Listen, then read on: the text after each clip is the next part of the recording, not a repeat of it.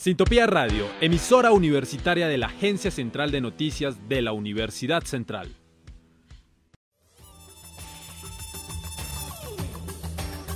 Catarsis. La explosión de tus sentidos.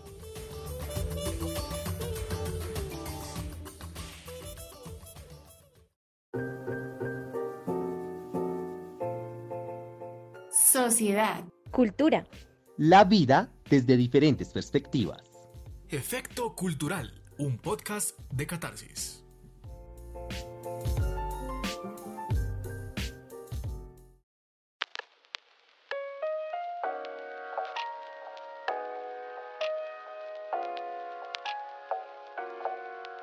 Bienvenidas y bienvenidos a una nueva experiencia sonora con Efecto Cultural, el seriado de podcast de Catarsis. Recuerden que este podcast está bajo las voces de Daniela Costa y Ana María. Bueno, pues ¿quién ha visto la cantidad de animalitos, en especial perros, que transitan por las calles de Bogotá y sus alrededores sin un hogar, sin collar o en un mal estado de salud y no ha sentido una indignación al no poder hacer algo al respecto? Pues bueno, hoy podremos averiguar cómo y por qué medio lograremos ayudar en esta causa. Hola a todos y todas, qué gusto acompañarlos nuevamente en una nueva serie de podcast donde nos aventuraremos a conocer sobre estos lugares que son de gran apoyo para la protección y defensa de los derechos de tantos animalitos, el medio ambiente y de los seres humanos. Estos lugares son denominados como fundaciones, las cuales son organizaciones constituidas sin ánimo de lucro y realizan acción en pro de diferentes causas sociales.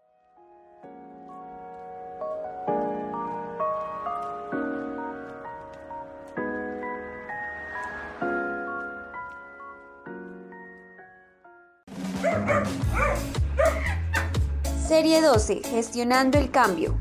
Capítulo 1. Fundación Patitas Campesinas.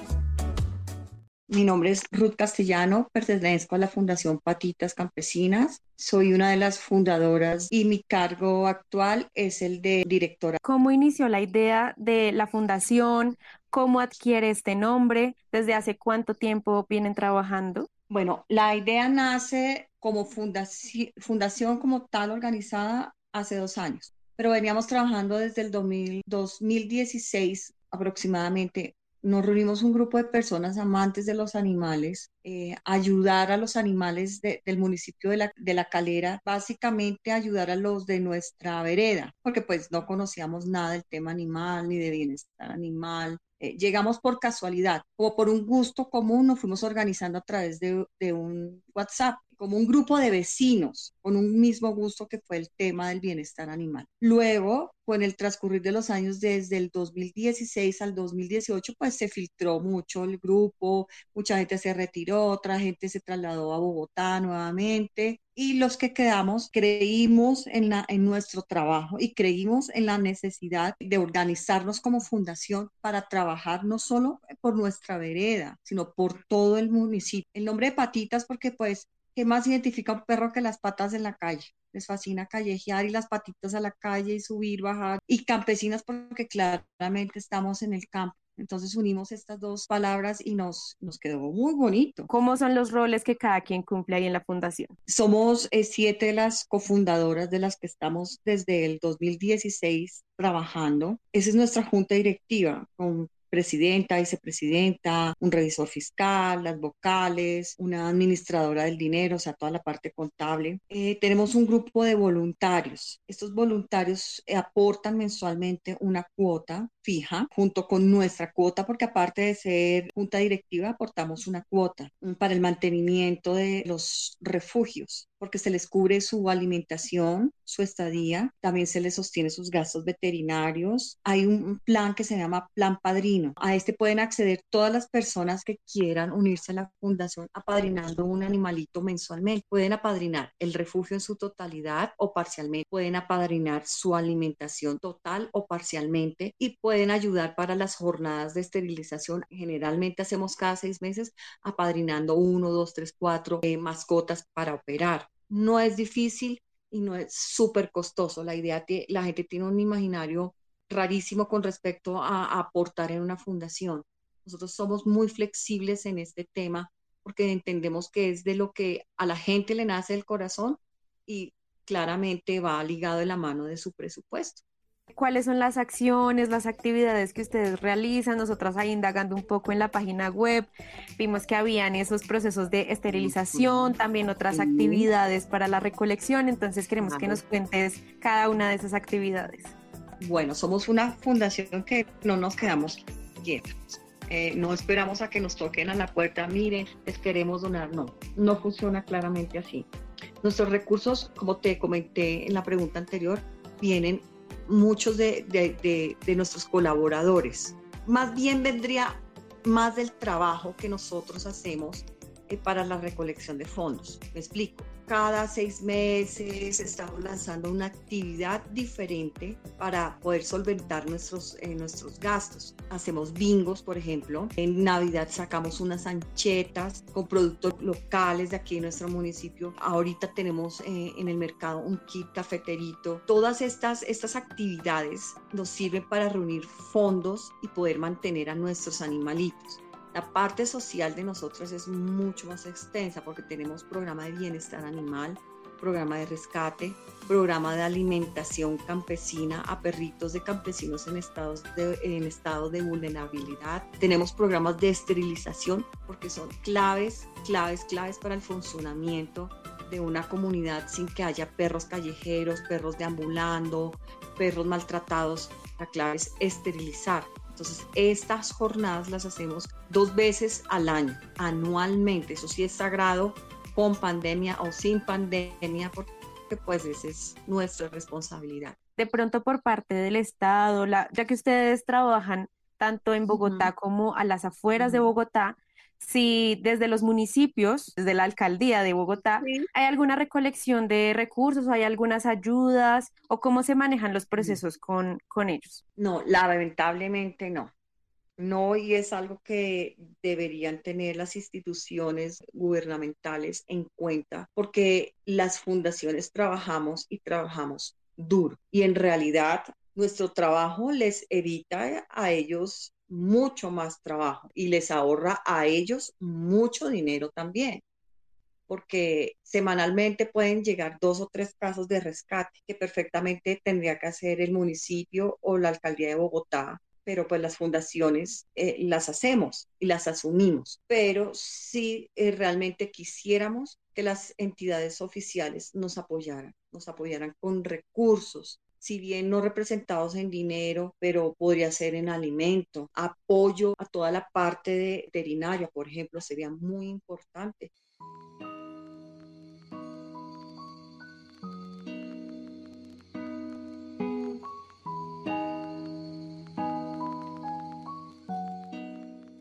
¿Sabías que, según datos del medio Made for Minds, en el año 2020 se registraron 12.400 mascotas entre las que se encuentran principalmente perros y gatos, abandonados en el departamento de Cundinamarca durante la situación de pandemia por el coronavirus.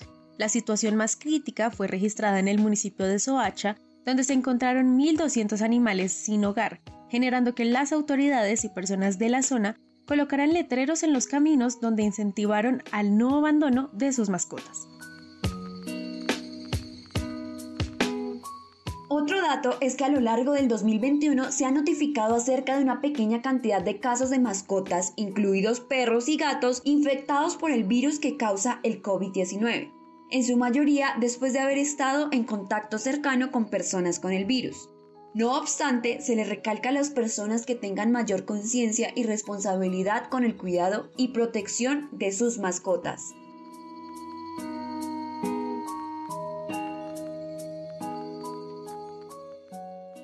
¿Cuál es la motivación más grande que ustedes tuvieron para consolidar lo que es hoy en día la fundación? Básicamente nos unió el amor por los animales, ese respeto y esa tolerancia con que cada uno de nosotros fue criado hacia ellos. Entonces, pues llegar a un sitio donde el animal debería ser muy importante y encontramos casos totalmente que nos demostraban todo lo contrario, pues nos motivó a unir esfuerzos y a trabajar para que la comunidad donde estuviéramos trabajando entendieran que esto se hace para beneficio del animal, para darle un, un, lugar dentro de la comunidad. ¿Ustedes cómo realizan el proceso de rescate de los animalitos? Actualmente, ¿cuántos perros reciben o diariamente cuántos reciben? ¿En qué condiciones más o menos llegan? Es muy relativo porque nuestros rescatados pueden venir de, de casos que nosotras mismas eh, evidenciemos eh, en las diferentes veredas del municipio, cuando hacemos programas de bienestar, cuando estamos de trabajo de campo. Otros casos son reportados a través de la inspección de policía y de la Junta Defensora de Animales del municipio y ellos nos invitan al proceso de, de verificación de bienestar y de los derechos de los animales. Y si un animalito es retirado de la casa donde vive, pues pasa por todo un proceso veterinario de admisión y demás y llega a la fundación quien lo acoge. O la fundación es alertada a través de sus redes de posibles casos de maltrato. Cuando esto sucede también, obviamente, como debe ser la vía legal, pedir apoyo de las autoridades competentes, presentarnos al lugar de donde se evidencia el maltrato y si es el caso y si amerita en su gran mayoría es así, retirar los animales de los predios, pues los retiramos y los acogemos. Decirte cuántos animales llegan por semana es incierto. ¿Qué te puedo decir? En promedio, un buen promedio mensual, 6, 7, 8, 10 perros para rescate, porque aparte de eso, eh, por ejemplo, son los perros que de familias de muy escasos recursos que nos piden ayuda y la fundación lo que interviene es para toda la recuperación en veterinario eso ya es diferente, pero igualmente la, la fundación los asume. Ahorita estábamos hablando del tema de los apadrinamientos y hay ciertos requisitos. Entonces quisiera que nos contaras por qué se plantean esos requisitos y cuáles son exactamente para que pues las personas que escuchen este podcast conozcan de pronto qué procesos eh, deben realizar directamente con ustedes por si quieren apadrinar. Aquí es súper importante que la gente entienda que apadrinar es un trabajo supremamente respetuoso dentro de la fundación. No lo vemos como la persona que gira a la fundación, no, lo tomamos en serio, es el padrino de tal rescatado. Requisito ser mayor de edad. Si es menor de edad, con autorización de los padres y en una charla los padres nos, nos dan la respuesta positiva de que sí están de acuerdo. Tener alguna solvencia económica, ah, el tiempo claramente y la disposición, porque muchos de ellos se movilizan aquí al municipio a visitar los refugios, que les guste el tema animal, que no sientan que el apadrinamiento es como una obligación moral por cumplir a la... No. De las actividades y objetivos que ustedes tienen es contribuir a la protección y cuidado del medio ambiente. Entonces queremos saber cómo hacen esos procesos. Detrás de cada mascota hay una familia de cada familia una comunidad organizada las juntas directivas, que, que propenen por el bienestar del campo, del espacio físico donde viven. Entonces nos involucramos hace un par de años con la siembra, siembra de árboles. Donamos a la comunidad como parte de nuestra responsabilidad social, no solo como las mascotas, sino con el medio ambiente. Donamos una cierta cantidad de árboles que sembramos a la orilla de las quebradas. Realizamos también eh, jornadas de recolección de basura en las zonas como aisladas, las orillas de las quebradas, en los nacimientos de los páramos, que es donde encontramos los frailejones, y todas estas especies nativas que debemos cuidar. Entonces, hace muchos años, al inicio de la fundación, hicimos un programa que se llamó en conjunto con Bogotá, eh, Senderos Campesinos. Fue un programa súper espectacular porque involucramos a los jóvenes de la zona, a muchos padres de familia, gente del colectivo de Bogotá de protección animal, la fundación trabajamos toda la parte de la zona del Hato y de los verjones en un reconocimiento del espacio físico y del territorio en el que estábamos habitando y cómo debíamos conservarla, cuidarla y respetarla. Eh, siempre en las caminatas llevábamos nuestros refugiados, recorrimos lugares súper desconocidos, yo creo que para todos, pero absolutamente ricos en flora y en fauna. Bueno, Ruth, pues nosotros realmente te queremos agradecer primeramente por permitirnos esta entrevista, por los aportes y la labor que ustedes realizan desde la fundación y pues queremos que por favor nos des como una invitación de cómo pueden contactarlos y contribuir más en la causa que ustedes están haciendo en la fundación. Invito a todas las personas que quieran unirse a trabajar en pro del bienestar animal. Realmente es reconfortante saber cómo se pueden salvar vidas de aquellos que no tienen voz. Puedes hacer parte de la fundación donando, puedes hacer parte de la fundación asistiendo a las jornadas que nosotros adelantamos, bien sea de rescate y bienestar, de alimentación a los campesinitos vulnerables a través de la donación de alimentos, proporcionándole directamente el alimento, conociendo el área de trabajo. Pueden unirse a nosotros para todos los programas que adelantamos, para crear bienestar en nuestros rescatados, porque ellos necesitan abrazos, abrazos de oso. Eso es lo que los hace felices y eso es lo que los ayuda a salir de, esa situación tan lamentable en la que vienen.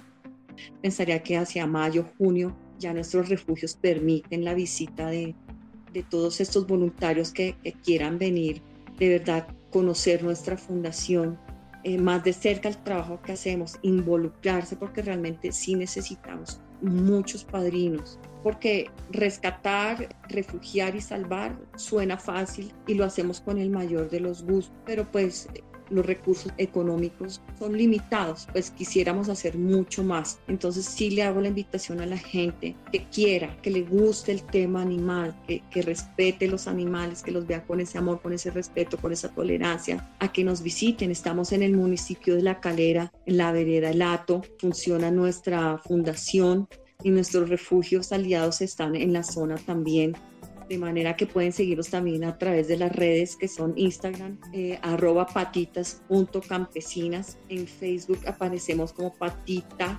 campesina en singular, porque hay un patitas campesinas en Chile, entonces suele confundirse con nuestros hermanos chilenos. Y nuestra página web es www.patitascampesinas.org. Nuestros celulares, el 350 273 7809.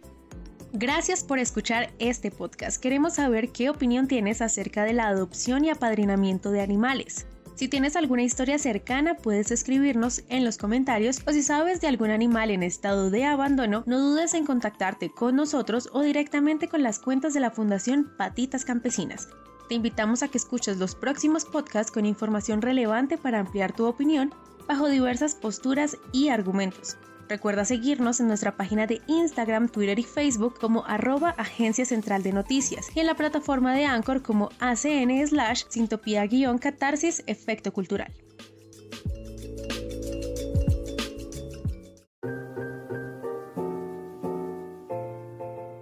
Sociedad. Cultura. La vida desde diferentes perspectivas. Efecto Cultural, un podcast de catarsis.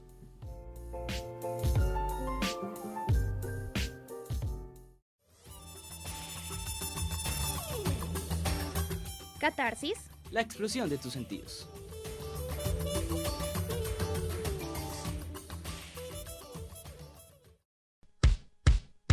Sintopía Radio, emisora universitaria de la Agencia Central de Noticias de la Universidad Central.